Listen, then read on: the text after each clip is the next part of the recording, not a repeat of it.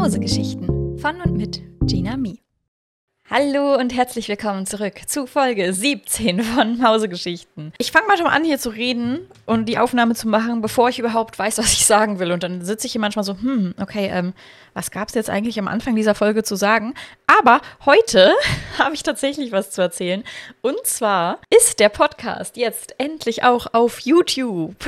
Uhu, ich habe es nach so und so vielen Wochen dann endlich mal geschafft, die ganzen Vorlagen für YouTube zu erstellen, für die Videobeschreibung, für die Thumbnails und habe ähm, die ganzen Videos beziehungsweise die ganzen Folgen, die schon draußen sind, habe ich jetzt einmal in einem Rutsch auf YouTube veröffentlicht. Die kommenden Folgen, die werden dann ebenso wie der Podcast einmal wöchentlich, immer mittwochs veröffentlicht. Ich bin happy, dass wir das Ganze jetzt endlich auch auf YouTube haben. Also hallo an alle, die hier gerade über YouTube zuhören. So, das war die erste größere Info für heute. Und da wir heute wieder eine kürzere Geschichte haben, kann ich euch noch eine zweite Sache erzählen, die ich total cool finde, okay? Auf YouTube kann ich ja jetzt sagen, hey, ihr könnt das einfach überspringen mit der Kapitelauswahl, wenn euch das Gelaber nicht interessiert.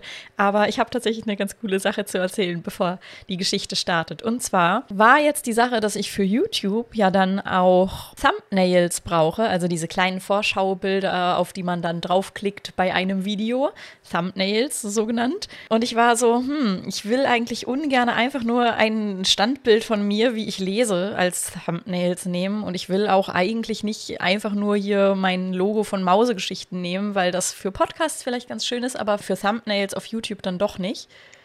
Und dann habe ich überlegt, was kannst du machen? Ich hätte ganz gerne irgendwelche Bilder als Thumbnails, die unsere Geschichten schon ganz gut repräsentieren, aber ich sehe mich nicht in der Lage, das alles komplett selbst zu zeichnen. Das würde ja dann einfach nur die Folgen auf YouTube extrem verzögern oder das Veröffentlichen des Podcasts verzögern, wenn ich jedes Mal nur darauf warte, dass ich es geschafft habe, ein Bild zu der jeweiligen Geschichte zu machen und das dann hochzuladen.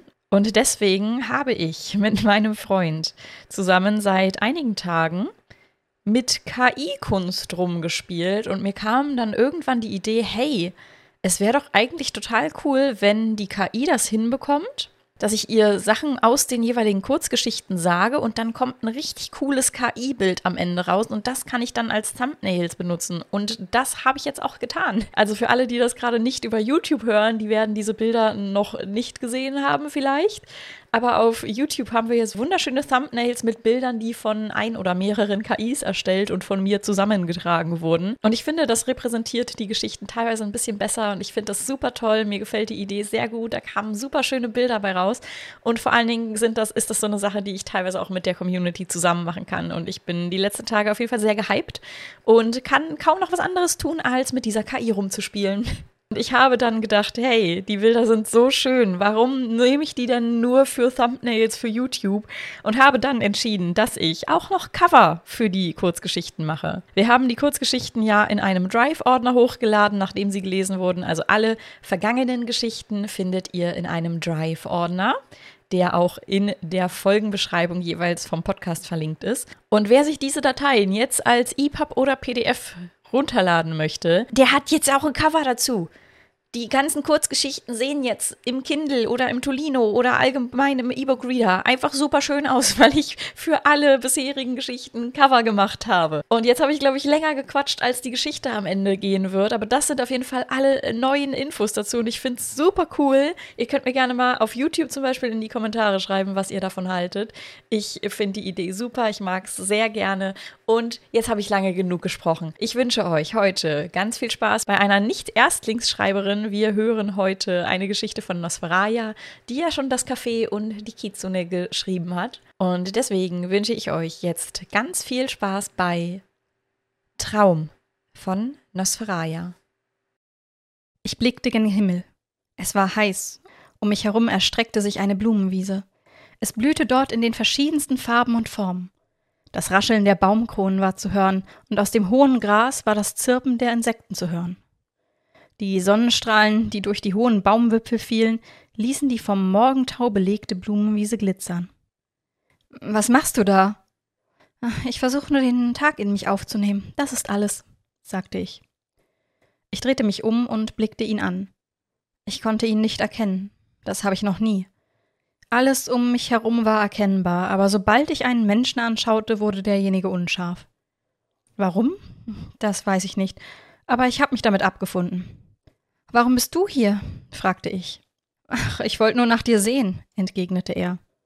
Alles ist gut, mach dir keine Sorgen, versuche ich ihn zu beruhigen. Er bleibt stumm. Nur seine Körperhaltung deutete darauf hin, dass ich ihn nicht überzeugt hatte. Er wusste, dass mir viel durch den Kopf ging. Jeden Tag, seit ich mich erinnern kann, kämpfe ich. Ob es nun Krankheiten sind oder Menschen, die mir Sorgen machen. Alles, was ich bisher erreicht habe, war aus harter Arbeit entstanden. Doch leider war es nie genug.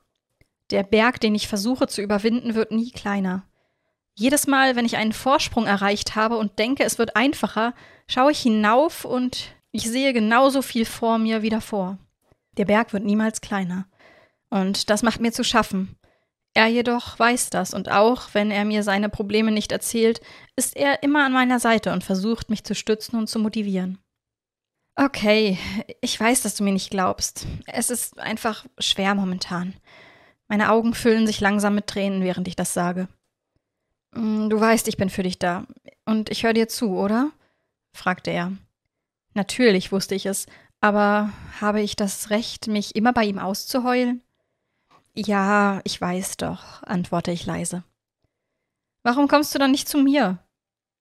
Ich will nicht immer nur weinen. Ich möchte nicht immer all meine Sorgen bei dir abladen. Dadurch habe ich schon viele Menschen verloren, setzte ich an. Dann waren es eben bisher nicht die richtigen, sagte er sanft, während er meine Schulter drückte. Ich fange an zu weinen und er umarmt mich fest. Hilfe annehmen ist schwer, aber sich einzugestehen, Hilfe zu benötigen, das ist noch viel schwieriger. Ein Satz, den ich irgendwo einmal aufgeschnappt hatte. Ich war immer auf mich allein gestellt, und wenn ich mich doch mal jemandem anvertraute, wurde es immer gegen mich verwendet. Das war auch der Grund, weshalb ich immer das Gefühl hatte, mit keinem reden zu können. Zeigte ich jedoch Gefühle, waren immer alle sofort da.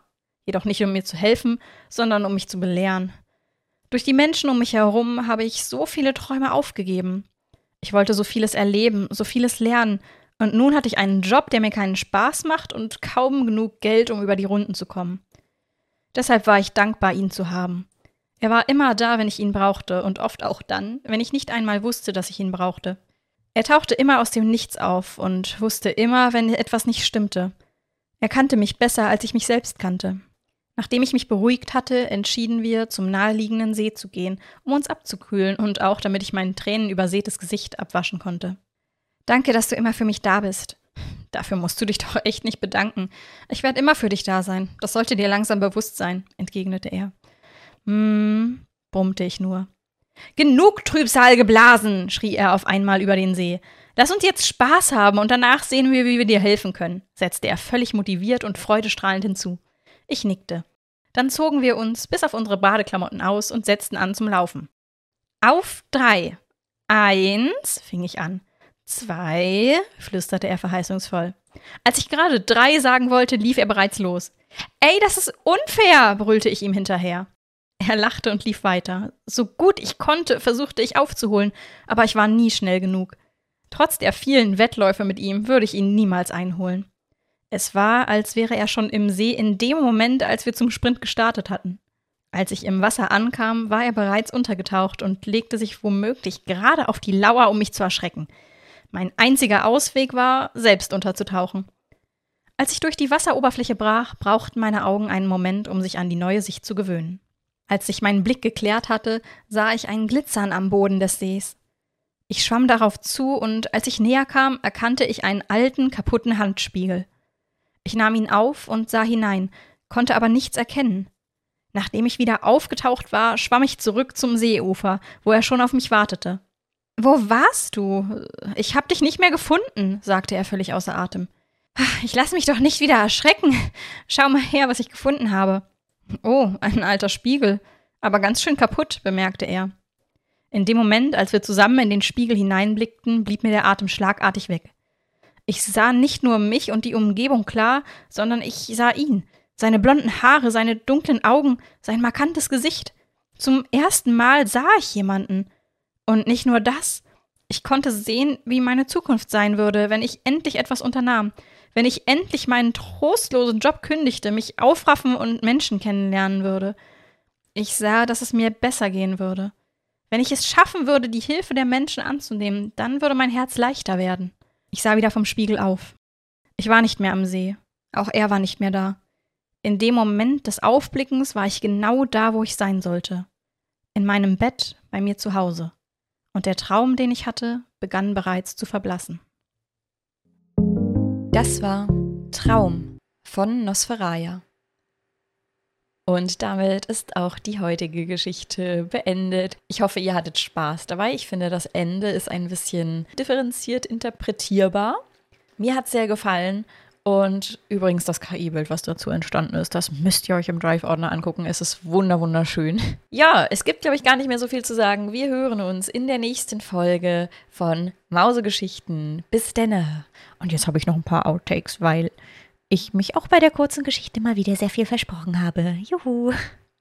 Das ist noch viel schwieriger. Schwieriger. Wenn ich ihn nicht, wenn ich nicht einmal. Ich sah wieder vom Spiegel aus. Auf.